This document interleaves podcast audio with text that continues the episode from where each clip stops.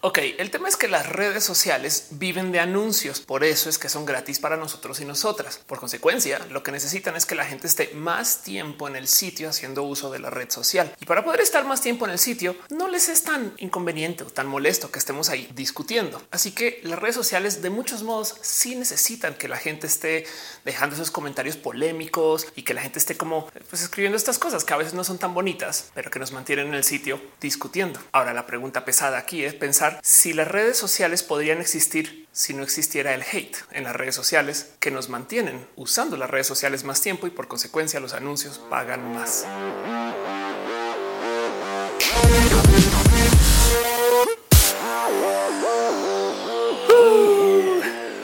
Uy, si les dijera la cantidad de veces que me he encontrado controles en las redes sociales. Evidentemente todos, todas y todos hemos estado en las redes sociales en este momento en el cual nos damos cuenta que no todo el mundo es amable o este momento en el que de repente te cae el 20 que estás como en Sin City y todo el mundo te quiere estafar y si dices algo que no es, entonces va a estar usado en tu contra y además que si pones un tweet 10 años después ese tweet puede salir y entonces gracias a eso te quedaste sin trabajo. Saben como que las redes sociales son peligro. bueno, hemos estado ahí. Y miren, gracias a que yo le he dedicado un buen de mi vida a esto de la estrategia digital o al vivir de ser influencer y hacer contenidos, para bien o para mal he acumulado un sinfín de conocimientos especiales y únicos acerca del odio en las redes sociales, el hate. Y digo hate porque hay mucho que analizar acerca de él, por qué sucede. Este video fue editado por Elisa Sonrisas, la mejor transeditora del Internet. Chequen en redes sociales como Elisa Sonrisas. Déjenle un abrazo. Hoy, si se puede, me gustaría dejarles a ustedes un par de, no sé, datos o un par de cosas de las cuales hay que pensar acerca de cómo lidiar con el odio en las redes sociales, cuándo debo de responder y por qué me toca chutarme y aguantarme este odio en las redes sociales. Ojalá de mi experiencia y de mi análisis les deje algo ahí sobre la mesa. Y si ustedes tienen algún truco o algo que quieran compartir de esto, pues también déjenlo saber porque esto nunca sobra. Hey, ahora sí, ser una mujer transgénero tan visible en redes, pues por lo menos sirvió para conseguir conocimiento para hacer este video. Yo creo que ese hate algo me dio, no sé. Pensemos en esto. Mientras más gente vea este video, más estoy capitalizando en el hate que me llega. Entonces es como una venganza, dulce venganza, algo así. compartan el video. Pero ahí les va. ¿Cómo lidiar con el odio en las redes sociales? Es inmamable. es imposible. Es que si es ridículo como de verdad hay gente que sale con unas cosas que dices, tu mamá sabe lo que estás escribiendo. Es más, a veces me pregunto eso de las arrobas de algunas personas porque Twitter es el lugar del Internet donde tú estás discutiendo con alguien que se llama arroba, no sé, destructor anal acerca del futuro de la economía del país. Igual y seguro arroba destructor anal es una persona muy amable. Yo solamente estoy usando su arroba como ejemplo con que no me imagino algún lord británico teniendo estos problemas. No sé, capaz y sí. Lord destructora el caso. y del otro lado, si yo tuviera un peso por cada vez que me topo a una persona de la diversidad discutiendo con avatar, nombre, todos sus datos llenos con el perfil, con una persona que tiene una cuenta que es solo una caricatura y, abajo en la bio está toda vacía y se llama algo así como la rad más rad de las rads, rads. Y si tuviera un peso por cada que me topo con esa situación, eh, no habría que monetizar este canal. Bueno, es millonaria, millonaria sería millonaria. El caso. Hablemos un poquito acerca de cómo lidiar con el hate en las redes sociales. Y para eso primero hay que arrancar por lo más básico, que es el hate y cómo identificamos qué es el odio digital. Y lo digo porque es de estas cosas que claramente identificamos, lo hemos visto, sabemos que es el no sé hablar con una persona odiosa, pero luego de otro lado, si lo tratamos de tipificar, se puede poner muy complejo. Es sumamente fácil decirle a una persona que no está a favor de lo que nosotros y nosotras pensamos que es un bot o una cuenta contratada o una cuenta falsa. Y se los digo como alguien que tiene como práctica estándar denunciar estas cuentas o bloquearlas en Twitter, por ejemplo. Twitter, ahí donde lo ven, tienen una muy buena política de darle seguimiento a este tipo de cuentas y tiene un medianamente buen algoritmo para tratar de identificar quién sí es una persona y quién es un bot. No sé si esto pasa con todas las cuentas de Twitter, pero me pasa a mí y, lo digo porque mi cuenta está verificada. Entonces la matemática puede ser tantito diferente, pero cada vez que yo publico las respuestas salen pues en su orden cronológico y luego me sale un botoncito que dice ver más respuestas y ahí dentro del ver más, ahí está todo el hate. Es impresionante cómo Twitter le cacha a todas las cuentas falsas ahí y momento de la conspiranoia, porque esto puede que no sea real. Es muy posible que eso sea cuentas que Twitter sabe que son falsas o bots, no más que no las borra porque pues es Twitter. O sea, no puede andar borrando todas las cuentas bots así como así, porque de nuevo también necesita que las interacciones funcionen al nivel en el que están funcionando en las redes. Entonces, como que te está diciendo, mira, estas no están tan chidas, pero te las dejo aquí por si quieres, no? Bueno, a casi todas estas que están en esta sección, que justo aquí es donde entra toda la transfobia, el odio, estas cosas, a estas yo las reporto o yo las bloqueo. Y la verdad es que he aprendido todo tipo de cosas súper valiosas acerca de él que motiva a estas personas. Pero de nuevo, primero tratemos de tipificar el qué es el odio. ¿Cómo es que yo sé que lo que están escribiendo se puede clasificar como odio, un ataque? Y para eso nomás quiero dejar acá presente que existe una cosa que se llama el violentómetro. Hey, nadie, absolutamente nadie tiene por qué aguantarse odio en ningún lugar y las redes sociales no deberían de ser la excepción. Por favor, tratemos de no normalizar el pues sí es que así son. Ahí están todos los haters, cuando la verdad es que deberíamos de abogar por unas redes sociales más bonitas, más limpias, donde podemos tener discusiones un poquito más profundas porque la gente no se pone de idiota a decir cosas de idiotas. Yo sé que hay cuatro chistes de cosas que decir a las mujeres trans. Por supuesto que me queda claro que mi próstata es parte de la discusión por motivos. Al parecer hay unos hombres por ahí que juran que lo que te hace hombre es que un doctor te vea la próstata a los 40 o 50. Entonces me lo amenazan a mí. Hoy, pues a ver, cuando te vea el doctor ahí vas a saber que eres hombre. Yo así de qué piensas tú acerca del ser sea, qué cosa tan en fin, pero quiero que vean el violentómetro, porque por supuesto que hay que tener presente que hay muchas cosas que no mucha gente tiene procesado o analizado o internalizado como violencia. Y hay otras cosas que, pues en últimas, miren, sí son violentas, pero no necesariamente son para reaccionar inmediatamente, a menos que vengamos de una posición de estar pues, vulnerados o vulneradas. Entonces hay que tener ojito a esto y busquen, no tenganlo por ahí presente, pero sepan que sí hay guías para poder tratar de entender el qué es violento y qué no. Evidentemente esto también depende del privilegio. Si tú eres una persona muy privilegiada, casi nada va a ser violento. Por eso es que la gente privilegiada todo el día dice allá solamente te dijeron hombre. O sea, no tiene nada de pues, eso, no es violento, Ophelia. Y yo en mi vida trans es de güey. La malgenerización es requete violenta. Negarle la identidad a alguien es, pero violento como él solito o ella. Y entonces en eso nos topamos con la primera barrera con el tema del odio. Y es que para poder entender qué es, cómo funciona y cómo operar con él, requiere de pensamiento crítico, cosa que no todo el mundo. Y de por sí ya es un tema complejo el presentar nuestras cosas. O sea, la gente trans le pasamos mucho tiempo pensando que si somos trans, saben como que hay gente que jura que nosotras recibimos un panfleto a la puerta de la casa y nuestras mamás nos transicionaron cuando ni nosotras mismas nos la creímos que éramos trans por muchos años, aunque ya supiéramos ese tipo de cosas. Saben como que es súper difícil convencer a una persona que es trans, menos para que alguien crea que simplemente sea que un doctor malévolo nos dijo te vas a operar. y eso es solo mi punto de vista. Racismo, xenofobia, toda la violencia misógina, clasismo. Saben que puedo seguir. Hay millones de motivos por los cuales la gente es más. Hay gente que se le discrimina porque tiene un teléfono Android y no iPhone. Imaginen. Pero el punto es que para poder entender y saber y procesar el que es odiante, entonces claro que hay que tener un chingo de pensamiento crítico y esto pide que entonces estemos más dispuestos y dispuestas a hacer un tanto de análisis. Y lo digo porque la otra cosa que mueve las redes sociales es la comedia, los memes. Hay motivos psicológicos detrás de esto que los guardaré para otro video, pero el tema es que en las redes sociales encuentras las cosas que nos emocionan mucho, sobre todo desde el miedo o el odio y la comedia. Y el tema de la comedia es que, como se postula el que es la comedia, es tragedia más tiempo. Y para que entiendan cómo entra el privilegio en juego acá, debido al cómo te relacionas tú con la vida y el qué privilegios manejas, entonces por supuesto que lo que es una tragedia para una persona es totalmente variable y puede que no lo sea para otra persona. Así que hay cosas que para una persona van a ser comedia y para otra persona no. De nuevo, esto no más para sustentar el mero hecho de que el tratar de analizar el odio y lo que quiero hacer en este video requiere de criterio. Y no es que yo tenga todo el criterio del mundo, simplemente que lo he estado observando desde hace más tiempo, entonces tengo experiencia. Pero entonces nos enfrentamos con el problema básico del odio y es que es sumamente difícil de tipificar. Sí, hay definiciones, pero del otro lado hay mucho que hay que entender del odio que pide de un poco de contexto y de vida en algunos espacios donde simplemente no lo vamos a poder vivir. Yo, por ejemplo, nunca he tenido que colindar mucho con el odio capacitista, que claro que existe, pero no es lo que me atraviesa tan frontalmente como lo puede ser la misoginia o la transfobia o la xenofobia, porque también soy colombiana. Pero tengo que entender que esto existe y esto sucede. Y por consecuencia, dejando los casos obvios y evidentes de lado, al no poder determinar yo bien y con precisión el qué es un acto de odio y qué no lo es, entonces quiero hablar un poco más acerca de. ¿Quién ejecuta estos actos de odio? Porque les voy a decir algo que sí sucede mucho a nivel como casi que de psicología humana. Nos es muy fácil poner a las personas odiantes en espacios de otra edad. Y muchas veces esto es lo más sano, porque tú no quieres colindar o vivir con estas personas o ni siquiera darles dos segundos de consideración para tratar de entender qué es lo que les pasa. Saben que están idiotas o son bien odiantes o están llenas de desespero y rabia y esas cosas. Y yo no me quiero meter con eso. Ya están pendejas.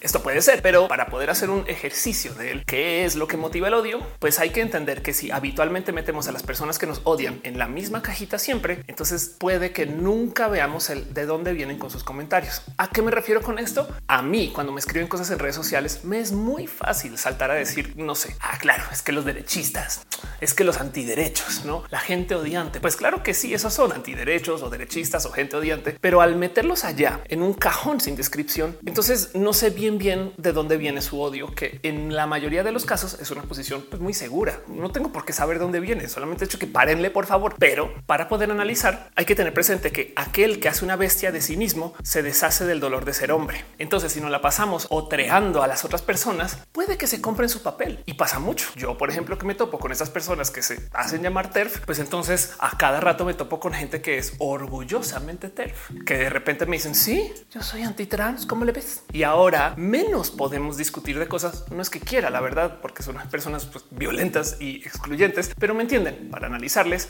hay que tratar de entender el quiénes son, de dónde vienen, porque parecería que estas personas solo existen para odiarnos y en algunos casos sí. Y lo digo porque si nos sentamos a analizar el por qué nos odian, los motivos de fondo son muy multifactoriales. Existen estos odios superficiales donde igualito existencia les demuestra a estas personas algo que no les gusta de su existencia. Muchas veces cuando vives en la diversidad está este caso del que tú eres una persona libre que pudo salir y decidir y hacer cosas de su vida y de su cuerpo y esas otras personas hace muchos ayeres decidieron no hacerlo. Entonces ahora pues, hay como resentimiento contra ti, pero por su propia culpa. ¿Y tú qué? No saben. Por supuesto también están estas personas que piensan algo de la vida que es técnicamente inamovible y ahí estás tú demostrando que sí se puede modificar o cambiar. Entonces tú les representas un miedo fundamental porque les cambia su orden natural de la vida que ya tenían interiorizado como el estándar. Eso también puede ser un motivo por el cual algunas personas explotan en odio y la sacan contra ti muy injustamente. Pero luego está esta gente que, por ejemplo, trae odio encima por posición política. Es una convicción. Puede que no se la crean. Es más, he visto gente que cuando sale de partido de repente se callan o gente que cuando ya no están en una posición de tengan que demostrarle a quien les rodea que tienen esta convicción política, entonces ahora de repente son los más pues, pues todo chido, no todo bien,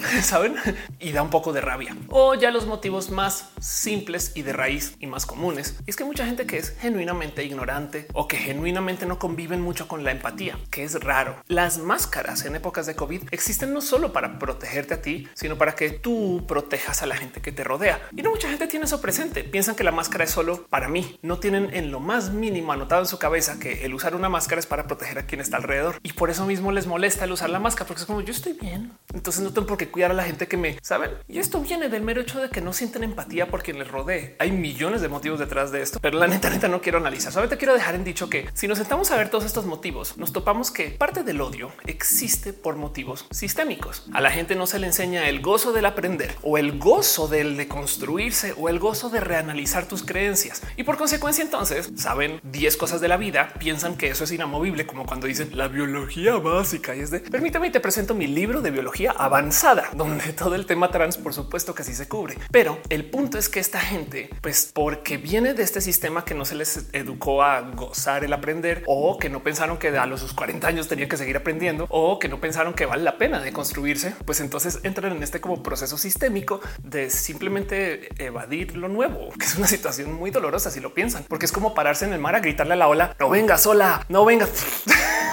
En fin, lo digo porque si queremos algún día tratar de entender del por qué nos odian, ojalá alguno de estos motivos les sirvan a ustedes como ejemplo. A veces puede ser una persona en la familia y el no más entender que a lo mejor el motivo por el cual el tío es tan culero es por motivos políticos y no por ti exactamente capaz y ayude a desarmar la bomba o a tener una plática más adelante o a la neta sentarse con el tío y decirle en qué momento estoy yo en contra de tu política, alguna barra basada de esas que de las que toca hablar con la gente odiante porque a veces toca, pero ya sabemos que no es un algo en mí, es un algo allá donde de nuevo en un ejercicio de extra empatía solamente con fines del análisis para este video, pues también hay que entender que el motivo por el cual estas razones existen y el por qué la gente nos odia o odia en general también lleva a que quien odie no siempre sepa que está odiando. No sé si se han dado cuenta, pero la gente del Frente Nacional para la Familia o la gente antiderechos, por lo general, a menos que traigan un como gen psicópata por ahí atrás, pues son personas que genuinamente piensan que están haciendo el bien y eso es un problema porque la gente odiante nunca admite o no quiere admitir o peor, no sabe que son odiantes. Y por eso es que siempre salen estos comentarios de a ver, a ver, a ver, a ver. Yo no soy homofóbico, pero los gays no deberían de estar en las Olimpiadas.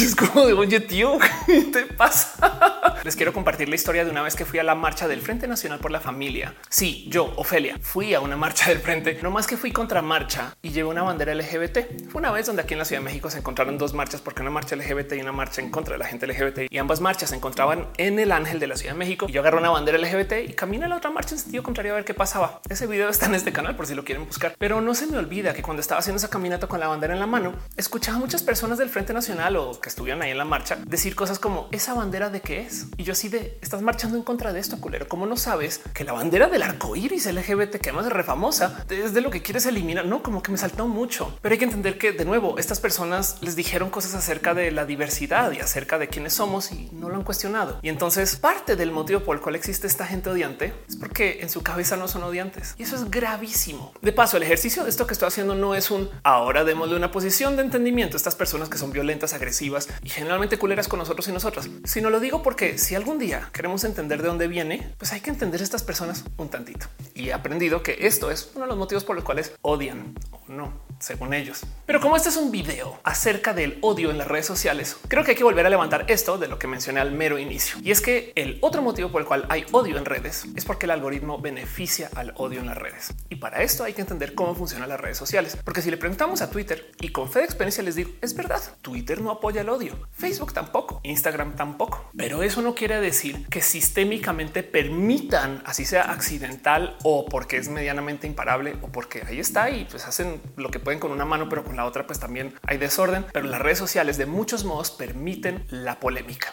Tiene que ver con esto. Se nos olvida que las redes sociales le pertenecen a alguien y esas personas tienen presiones para sus inversionistas, porque las redes sociales son gratis para nosotros y nosotras, porque nosotros y nosotras somos el producto. Y entonces los inversionistas están comprando un trozo de una empresa que cuando invierten tiene tantos usuarios y luego con ese dinero se espera que la empresa crezca un chingo en su base de usuarios, quienes luego ojalá se encuentre algún día el cómo cobrarles dinero para que puedan volver a pagar lo que pusieron los inversionistas. Me explico. Imagínense que ustedes invierten en un Facebook súper joven que tiene un millón de usuarios. Chiquitito ese Facebook a comparación de hoy. Y yo les doy un millón de dólares. Si de puro chance yo quisiera que Facebook me devolviera ese dinero y Facebook ya lo gastó todo en sus servidores y no sé qué, pues Facebook le tendría que cobrar un dólar a cada persona. Pero si con el dinero que yo les di, Facebook creció su base de usuarios de un millón de usuarios a 10 millones de usuarios, entonces ahora para que me devuelvan el dinero solamente tienen que cobrar por usuario 10 centavos, lo cual quiere decir que es mucho más fácil conseguir ese millón de dólares de muchos usuarios que de pocos usuarios. Y esa es la jugada con las startups. En el mundo de la inversión de las startups es muy normal que las empresas se evalúen no por cuánto dinero generan, sino por cuántos usuarios activos hay en la plataforma. Entonces el truco o lo que tienen que mantener los dueños de las redes sociales andando ahí todo el día y conectado y prendidos y a veces hay pantallas para monitorear estas cosas. El truco es el tratar de conseguir la mayor cantidad de usuarios activos a como de lugar. Y esto entonces le pone presión a un sinfín de dinámicas que genuinamente se pueden volver muy tóxicas, pero ahí están dinámicas como el no sé, poner el número de seguidores ahí en público, porque toda la gente tiene que saber cuántos seguidores tiene cada quien, porque todo el mundo tiene que saber cuántos views tiene cada video, pues porque esto nos pone como una forma de competencia. Y de hecho, esto sucede con todas las métricas, todas las métricas que son públicas se compiten. Así que hay gente que genuinamente redacta sus tweets buscando más retweets y nos emociona mucho que tenga muchos retweets y muchos likes. El algoritmo, por consecuencia,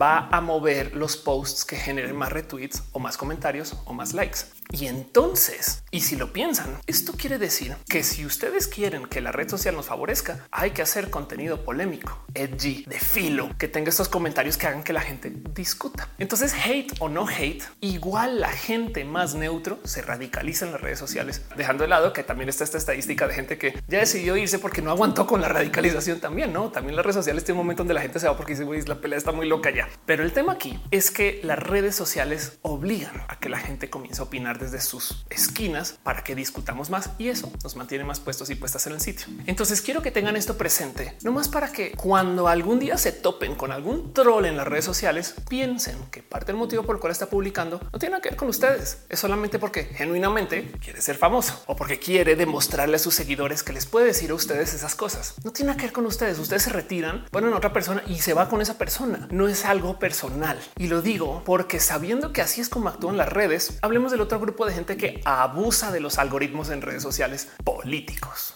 La gente en política tiene un tema muy loco con las redes sociales. Vienen de un mundo donde antes compraban opinión en medios masivos. Iban con el dueño del periódico y ponían tantos anuncios que el dueño del periódico no tenía otra sino que hablar bien del gobierno. O en una época más cruel, en México, por ejemplo, les quitaban el acceso al papel para que no pudieran imprimir el periódico en caso de que hablaran mal del gobierno. Entonces más vale que el dueño del periódico siempre hablara bien del gobierno para que pudiera imprimiendo. Pero el tema es que vienen de este mundo donde generalmente pueden comprar los medios con pauta. Tú no puedes ir con Facebook y decirle toma, te doy un varo para que todo el mundo hable bien de mí, porque las redes no funcionan así. Entonces, ¿qué deciden hacer las personas en política? Y esto me da mucha rabia a veces, pero en este mundo estamos destrozarlas. Miren, ya sabemos que hay bots de política. Lo que mucha gente tiene presente es que no solo se pueden contratar porque no son parte del partido, sino que a veces son gente que contratan que ponen ahí una granja o en una, bueno, granja, me entienden, en una bodegota inmensa donde hay mucha gente con computadoras con varias cuentas o el hecho de que están ahí no necesariamente para siempre hablar bien de los y las políticas, sino que están ahí para que Twitter no sea una fuente confiable y tengamos que volver a los otros medios. Y me explico un poquito con esto. La palabra clave aquí es infodemia. Muchas de estas personas, si nos sentamos a analizar el que publican, no necesariamente están ahí para publicar bien del candidato siempre, sino que si tú dices algo que puede poner en duda la línea del partido, pues te lo cuestionan. Muchas veces esto es requete evidente con, por ejemplo, todas las gráficas del COVID. No es sino que tú publiques cualquier cifra estadística y se los digo como una persona que tiene una maestría en econometría, pero que cuando pones cualquier gráfica y llega cualquier persona a decir esos números no comparan, ¿eh? o sea, no, no deberían de ser así. Y luego llega alguien más, también un evidente bot a decir no sabes que sí comparan, pero no están bien porque los números en otro año o con otro país. Y entonces entre la mera discusión de que si los números sí, que los, números no, que las gráficas sí, que la fuente no y todas estas cosas, queda la duda del hoy sí, pues aquí no se comprobó nada. Esto es infodemia. Hay un video muy bonito que subió la gente de BuzzFeed donde fueron a entrevistar a alguien que administra una granja de bots. Y esta persona de hecho confiesa que maneja más de 4000 blogs para subir noticias con cualquier cosa, memes, cosas de políticos, información, noticias súper falsas y luego las mueven en redes sociales. Y muchas veces la trampa es así. Suben algo a un blog que se llama noticias super y dicen ahí cualquier barra basada acerca de algo que está sucediendo con no sé, el aeropuerto de la Ciudad de México. Luego eso lo ponen en redes y esperan que se comente o usan a sus bots para que lo comenten. Como son tantas cuentas hablando de las cosas desde la falsedad, alguien lo va a ver. Y entonces en algún momento alguien más se va a sumar a esa conversación. Y digamos que tienen una conversación que es 50% orgánica, 50% inflada. Pero de repente llegan los medios masivos y ojo a lo que dicen los medios masivos. En las redes sociales se está discutiendo tal cosa no confirman la noticia, solamente dicen en las redes sociales está hablando de esto, pero eso de muchos modos confirma la noticia para muchas personas porque ahora se está hablando en un medio masivo y los medios masivos lo hacen porque quieren clics y saben que este tema va a despertar clics porque es polémico. Entonces también están en el juego de tener que tener audiencias por polémica.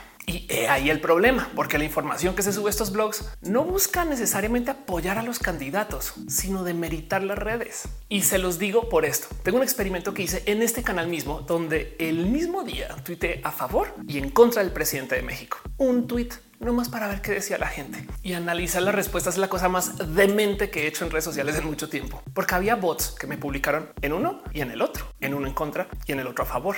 Había gente que pensaba que yo era parte de una alianza política en un sentido y otras que pensaban que era parte de otra alianza en otro sentido, pero lo que comentaban siempre era para llevarme la contra de lo que yo había dicho. Y entonces en ese momento no me había quedado tan claro hasta que mucho tiempo después me di cuenta porque le comencé a dar follow a estos bots y porque me comencé a fijar un poco más el que hacen. Porque, por ejemplo, una las cosas que suceden con estos bots es que como los puede contratar cualquier persona, pues no solo la usan políticos y políticas, sino que también, por supuesto, que la usan, no sé, grupos feministas de odio o estas mujeres transodiantes usan los mismos bots de política. Y entonces, claro que me despierta mucho interés el ver qué están publicando y qué están diciendo. Y un día, por estarle siguiendo, me percaté que en un post de otro influencer que estaba hablando mal de la diversidad, estos mismos bots llegaron a hablar bien.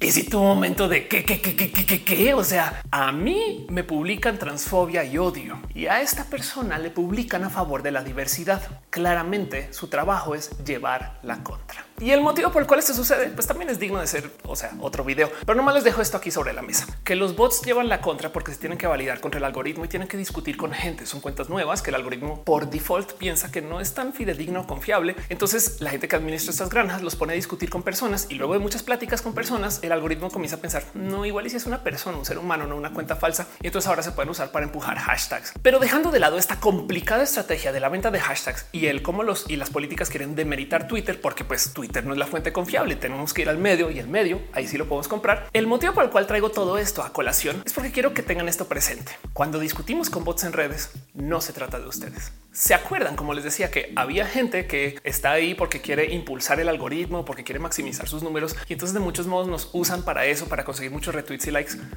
Pero pues que en últimas nos usan como personas reemplazables. O sea, si no es un odio a Ofelia, es un odio a Elvira, lastimosamente para Elvira o para mí. Pero el punto es que esta gente es como intercambiable también porque quieren usar algoritmo, pero demuestra que al que nos puedan intercambiar, entonces tampoco es hate direccional. O sea, no es odio Ofelia, es odio lo que Ofelia represente estas cosas. Mejor dicho, no es personal. Pues ahora piensen lo mismo de los bots o las bots.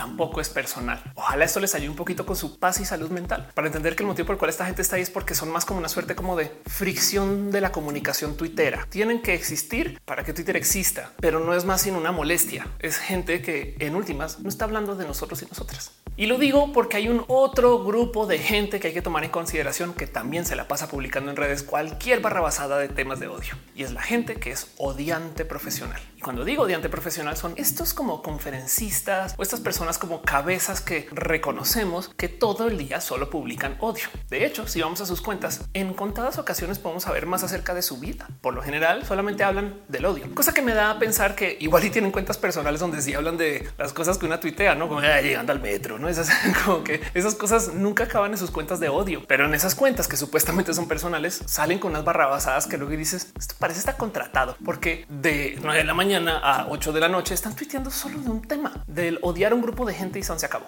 Y entonces lo bonito de esto, porque de nuevo es odio que nos tenemos que chutar y aguantar, es que si procesamos que esto es gente que claramente les están pagando por llevar una línea, entonces de nuevo demuestra que no es contra ti. Simplemente es tengo que decirle a una persona trans que la odio y, y quién pagó. Tú pasaste por mi timeline, no? Y entonces dicen puras estupideces. Digo de nuevo, no es consuelo. Nadie tiene por qué chutarse odio en redes, pero lo dejo aquí porque quiero que pensemos un poquito en el por qué publican tanto odio en redes y por qué están ahí. Porque mucho de lo que pasa en redes sociales, y esto es un problema para esta situación, aunque a mí me parece muy bonito en general que pasen las redes, es que las redes sociales tienen magia, una magia donde pensamos que quien nos arroba nos está escribiendo solo a nosotros y que cuando nosotros le respondemos a alguien, también estamos hablando de uno a uno. Y esto es falso. En las redes estamos en un foro. Entonces, cuando nos escriben a nosotros, también les están escribiendo a las personas que les rodean. Estas personas odiantes profesionales y también los bots y también los haters y los trolls y demás, muchas veces solamente le están hablando a la gente que está alrededor. Mira cómo le puedes decir a esa persona que está lo que sea. Y no se trata de nosotros. Y lo digo porque si logramos salirnos de ese espacio emocional y quedarnos en esta esquinita racional, a lo mejor no nos impacta tanto y nos damos cuenta que la gran mayoría del odio que se publica en redes sociales no es personal. En esencia, esta gente no te odia o les pagan o están tratando de crecer sus cuentas a tus cuestas o están tratando de, no sé, demostrarle a su gente de modos muy vacíos que pueden hacer estas estupideces. Y sí, es horrible tener que chutárselo, pero al saber que no es personal, se lo super juro que por lo menos a mí me da un poco de paz, porque entonces ahora nos deja ser un poco más analíticos o analíticas con el qué vamos a hacer con esos comentarios para que nos beneficie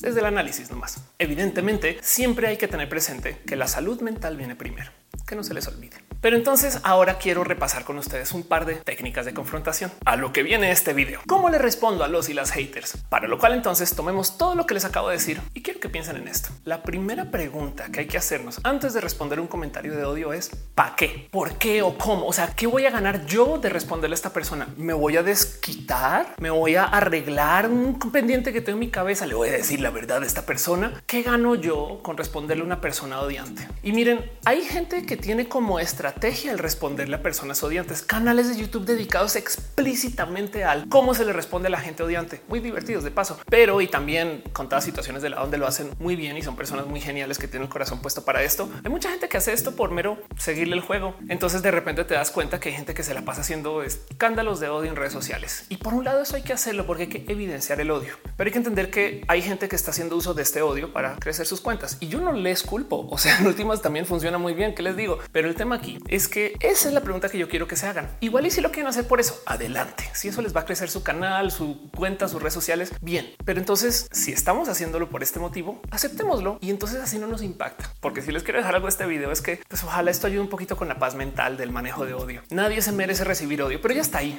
Entonces es una plastilina que podemos usar para el bien o para el mal. Y en eso, la primera pregunta que hay que hacernos es el ¿para qué respondo? Porque entonces luego la segunda pregunta es entender el a quién le respondo. A veces hay gente que por millones de motivos, pues puede que no se estén comunicando bien. Puede que sea gente que no sé, que solo saben hablar desde el odio. Esto puede suceder. Y entonces igual y así se expresan, pero capaz esta persona está lidiando por cosas muy complejas en su vida y salió con eso. Puede ser gente curiosa. Miren, yo tuve un troll, troll, una persona dedicada. Buenos días, eh, pinche pendejo. Saludé que mucho tiempo después descubrí que transicionó. Resulta que no era un troll, era una troll. No más que estaba lidiando con su odio de temas de la diversidad. Cuesta mucho perdonar a una persona así, pero cuando entiendes que existe la transfobia interiorizada, ojo, el motivo por el cual hablo de esto es porque hay gente que es genuinamente rota, odiable, que todo el día se la pasa haciendo cosas tan déspotas y tan crueles que ni para por qué tenerles consideración. Y esas personas sí, pues adelante. No estoy aquí para decirles que seamos santurrones o santurronas, no estoy aquí para decirles que evadan todos los conflictos, porque hay unos que sí hay que tomar de nariz, pero hay unos que pues evidentemente pues, vienen detrás de la salud mental. Bueno, todo viene detrás de la salud mental.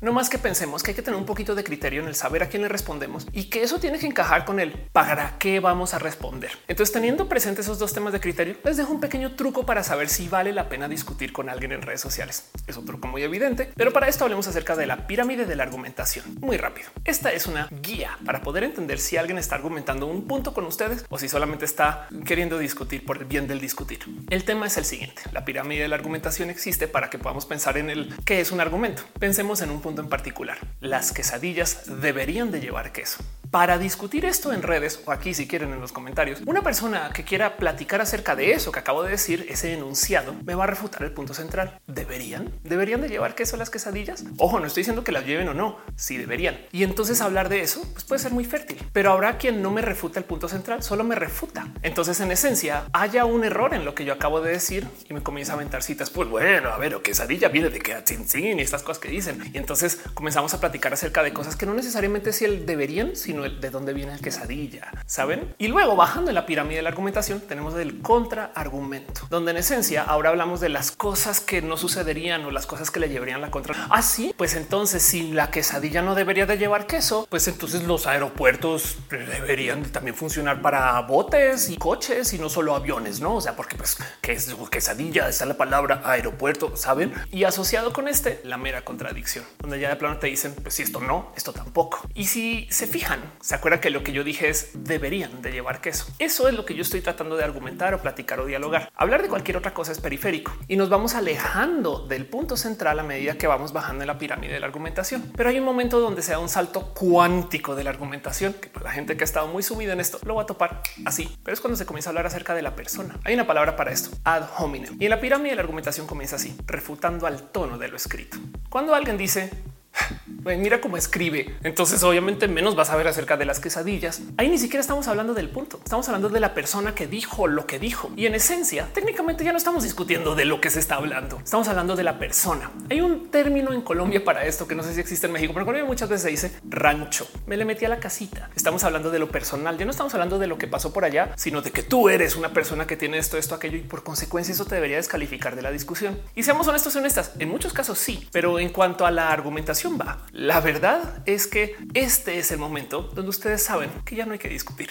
El momento que la plática se vuelve personal, ya no hay cómo dialogar nada, porque de ahí el cómo degrada el cómo platica la gente o discute la gente de lo personal, pues todo tilda o lleva al insulto. Ad hominem ya es pues claro, Ofelia, tú que eres colombiana vas a decir esas cosas y es de sí, pero no estamos discutiendo de la cosa, sea colombiana o no. Y entonces en últimas podemos hablar de esto y podemos medir acerca de si yo soy una persona calificada o no para hacer este tipo de asociaciones o comentarios o decir estos enunciados. Pero el punto es que no estamos discutiendo el enunciado. Y si estamos queriendo buscar el con quién sí platicar y con quién no platicar en redes, nomás les dejo que aquí es donde pueden marcar la raya. Si alguien comienza a decir cosas ad hominem, ya bloqueen por su paz mental, porque esto no va a llevar a ningún otro lugar. Esto nomás va a acabar en tú eres un pendejo y tú eres una pendeja. Listo, adiós, bye. Insultos.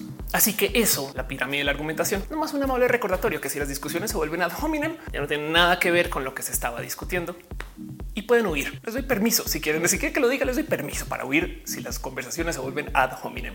Y entonces, resumiendo todo esto, les dejo este pensar. Si analizamos el quién escribe el odio y por qué y de dónde viene y quiénes son, y analizamos el cuándo hay que responder y cuándo nos funciona, vamos a dar cuenta que hay muy pocas situaciones donde el odio es odio. Hay muchas cosas que son incómodas de leer, pero con mero darnos cuenta que quien lo está diciendo es un bot contratado por un odiante profesional, quien además está diciendo puras cosas estúpidas en redes. Entonces ya no es personal y ojalá eso les ayude a ustedes cómo funciona para mí para no tomárselo personal. Eso no quiere decir que sea mala idea responderle. Es solamente que si es una persona odiante contratada a bot, hasta lo podemos usar para nuestro beneficio. Muchas veces evidenciar estas cosas pues pueden generar un tipo de discusión única que puede hasta no sé llevar a la comedia o platicar acerca de temas que pues les pueden funcionar a ustedes para sus cuentas Solamente no sean muy malvados o malvadas. Y siempre tengan en cuenta que cuando vayamos a discutir en redes es muy importante no tirar a otras personas bajo el camión. O sea, si le vamos a responder a una persona porque esto por algún motivo nos va a beneficiar o nos va a quitar algo de encima o le respondemos porque le tengo que responder porque es que yo sí sé la verdad y yo ya me cansé de que digan mentiras, ese tipo de cosas, pues no salen con otro comentario de ante ustedes. Claro, obviamente una persona de Campeche como tú, no? Y es como de wow, wow, wow, ¿qué estás diciendo la gente de Campeche? No como que siempre tengan presente que hay que dar el ejemplo también de un modo u otro y podemos ser más listos y listas. Pero les dejo un tip acerca del tono con el cual deben de responder. O bueno, el tono que mejor sirve para responder. Y de paso es una buena respuesta en general. Lo dices como si fuera problema. Porque muchas veces acerca la gente y me dice, hoy tú tienes que checar la próstata, ¿no? Y es de, sí, y, no entiendo cuál es el problema, dónde está la lógica, no como que la gente que te quiere insultar por lo general quiere que tú respondas y de un modo negativo y que le lleves la contraria a quien te dice lo que sea que te están diciendo. Entonces decirles que ajá y por lo general puede no solo desarmar el insulto, sino desarmar toda la conversación. Pero ojo, ya que estamos hablando del tono, les dejo también esto. Es más, se los pido cuando vayan a responderle a alguien odiante en redes, porque a veces hacemos estas grandes sesiones de investigación. No dijo esto y ah, ese no es lo correcto y buscamos todos los datos y tenemos todo el tweet listo. Si su tweet de respuesta tiene errores tipográficos, están respondiendo desde lo emocional. Paren, lean el tweet en voz alta antes de enviar para de paso volverse a hacer la pregunta de para qué. Si les dijera yo cuántos tweets publico que luego borro o que escribo y luego eh, mejor no. Me hizo un WhatsApp, millones de mensajes largos y borrar y nunca salió porque a veces el mero escribirlo ya lo sacamos y luego no hay por qué publicarlo. Léanlos en voz alta. Y para reciclar un tip inmenso que me dio la gente de actualidad panamericana en Colombia, antes de tuitear, respire. Porque si nos damos dos segundos para calmarnos, sale desde lo analítico. Y si sales de lo analítico, igual y podemos ver el cómo me va a beneficiar esto, más allá de solamente responder a una persona idiota en redes que no está publicando porque me odie, sino porque a lo mejor le contrataron para eso y ya. O porque su vida es así de triste. Es que también hay que pensar que esta gente a veces les están dando, no sé, pesos por estas cosas y, y da un poco de chale. Y esta persona tiene que redactar estos tweets todo el día. Saben? No sé, pero lo quiero platicar porque hay muchas cosas en redes que nos podemos tomar a personal así de fácil. No tiene que ver con nosotros y nosotras. Y eso es el primer paso para él. Cómo lidiar con el odio en redes sociales. Miren, y lo vuelvo a repetir, que no se les olvide que cuando hablamos en redes sociales estamos en un foro. Hay gente que nos lee. Inconscientemente lo sabemos. Entonces hay gente que nunca en su vida va a aceptar que está mal. Porque no solo es aceptarse para sí misma que estoy mal y contigo, sino con quien le rodea, que le ha visto publicar cosas diferentes en meses desde antes y de repente es como de ay, me convenció que no nada de eso funciona. Les dejo el tip máximo para solucionar problemas cuando ya se están volviendo un poquito más calientes. Si quieren acabar con una discusión en redes sociales con una persona, váyanse a DMs, escríbanle un DM a la persona. Oye, ¿por qué dijiste eso? Es más, si algún día van a denunciar a alguien que igual es su ex cuate o cuata porque dijo alguna estupidez, antes de decirle en redes sociales, cosa que le puede obligar a responder también de modos muy de confrontación, pónganle un DM. Oye, ¿por qué dijiste eso? ¿Es en serio que piensas así? Y no saben lo rápido y diferente que se va a solucionar el problema. Pero ante todo, y porque lo que más nos hiere son los insultos, les dejo la herramienta número uno que he aprendido en la vida y gracias a Piolo Juego era mi maestro de impro para poder saber cómo lidiar con esto, pero también a la vida en general. Y es que, de nuevo, como les decía antes, los insultos están hechos para que respondamos de tal modo que genere una confrontación, porque eso es lo que quieren. Quieren que respondamos desde lo emocional. Entonces, les quiero compartir una pequeña lección que aprendí para el cómo se desarman los insultos haciendo teatro impro. Esto lo he mencionado en muchos de mis otros videos, pero es que para las complicaciones de la vida y para las cosas buenas de la vida y para las propuestas de la vida y para todo lo que nos llegue en nuestro camino, en vez de decir que no, y esto es algo que aprendes en el teatro impro, tú le dices que sí y añades algo. Porque si de repente salimos y está lloviendo y esto nos cambia los planes, pues tenemos que improvisar. ¿Y cómo se improvisa? dices, sí, está lloviendo. Y pues qué bueno, porque no sé, se va a limpiar el aire. Saben como que mero aceptar que las cosas pasan y fluir con eso y añadir algo nos mantiene en control y no nos problematiza la vida. Bueno, esto es una teoría larguísima del cómo funciona el teatro espectacular, del cual puedo hablar también. Pero el tema es que así es como se desarman los insultos. ¿Alguna vez han visto como dos personas que se llevan muy pesado, pues se llevan pesado? ¿Saben cuando se comienzan a insultar mutuamente, pero que todo es chiste? ¿Cómo le hacen para seguir el cuento tanto tiempo? Si se fijan, todo el tiempo se dicen sí. Estás bien idiota. Hoy sí, me dice idiota así después de que pues choqué tu coche porque tú bien pendejo lo pusiste súper mal, güey, porque tú, no sabes manejar. Y entonces yo, ah, yo no sé manejar porque pues me enseñó tu hermano que también está pendejo. Y no sé. Y pueden seguir así insultándose siempre, siempre y cuando se digan sí. Si quieren aprender a echar carrilla, así es. Solamente díganle que sí a lo que sea que les dijeron y añadan algo. Este es el sí. Y esto lo digo porque no necesariamente les va a desarmar insulto con la persona que les está insultando, pero si quieren adelante. Saben, no puedo creer que una persona como tú, Ofelia, no crea que la tierra es plana. ¿Que tú crees en la tierra? Esto es un no más truco que ojalá y sirva también para que no nos tomemos todo al 100% personal, porque por lo menos esto nos defiende un poquito del corazoncito. Ya sé, corazón para mí está ahí. Ahí está el corazón para Ofelia. Pero me entienden. Si logramos hacer que el odio no nos llegue, entonces lo podemos manejar de modos más analíticos. Y me queda claro que eso también lo digo con una inmensa, titánica cantidad de privilegio. Pero pues, como esto es un video de análisis del hate, no me queda de otra. Hey, hay un libro muy bonito de Piolo Jubera donde habla acerca de cómo aplicar trucos de la impro para la vida. Se lo recomiendo, pero se los dejo ahí porque hay gente que se dedica explícitamente a responderle a los haters como negocio. Hay una TED Talk muy bonita de una persona que habla con estafadores de estos que mandan estafas por email y les responde. ¿Y cómo opera el güey? Les dice sí y muy divertida de paso. Pero bueno, ahí se los dejo como truco. Porque en últimas, y para cerrar todo este tema y el cómo lidiar con el odio en redes sociales, yo sé que les dije que las redes sociales tienen un motivo por el cual permiten el odio, un motivo sistémico que tiene que ver con el algoritmo. Pero la verdad es que si hablas con la gente que administra y lleva estas redes sociales, están en contra de esto y nos quieren ayudar mucho. Twitter en particular tiene una cantidad ridícula de apoyo para la gente discriminada o la gente que maltratan. Es más, en Twitter, si alguien te malgeneriza, tú puedes reportar eso. Entonces también tengan presente siempre que pasen por odio en redes sociales, que yo sé que reportar no siempre sirve, pero ayuda. Reporten. Así sea un ejercicio fútil. Reporten porque queda un historial de que se reportó. Reporten porque en últimas algo se hizo y se les dijo y algún día algo harán y capaz y después de varios ahí sí. Es más, a veces pasa que la primera vez lo vio una persona humana y dijo esto no es. La segunda vez lo vio una persona humana y dijo esto sí va. Entonces tengan presente que cuando usen las herramientas de las redes sociales para reportar algo se hace. Así ya nos desquitamos, saben?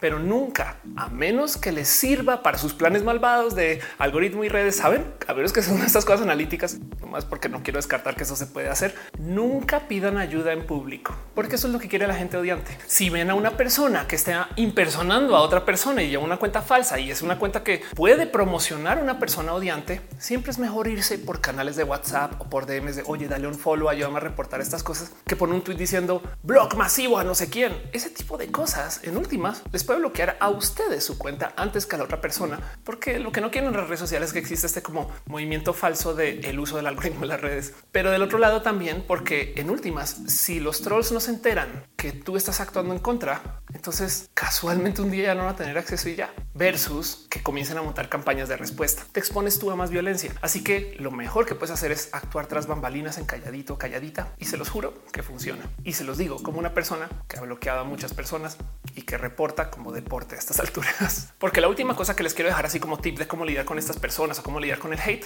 es que documenten todo. Tomen pantallazos, guárdenlos ahí. Pueden ser dolorosos, pero qué les digo? El día de mañana igual le hacemos un libro de esos de como de mesa de café, de las cosas que me dicen las redes sociales o no sé, puedo igual capitalizar. Yo debería hacer eso. pero es que sí les voy a decir algo.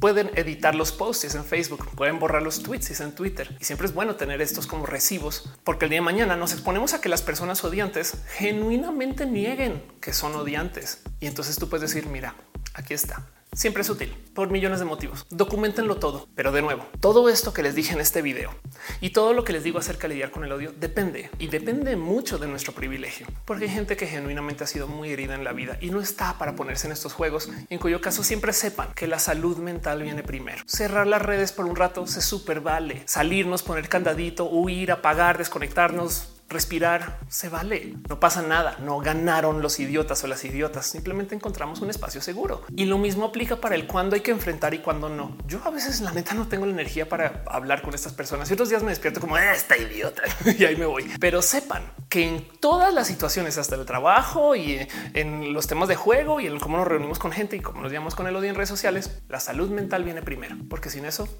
no hay nada. Y eso llévenselo a su corazón.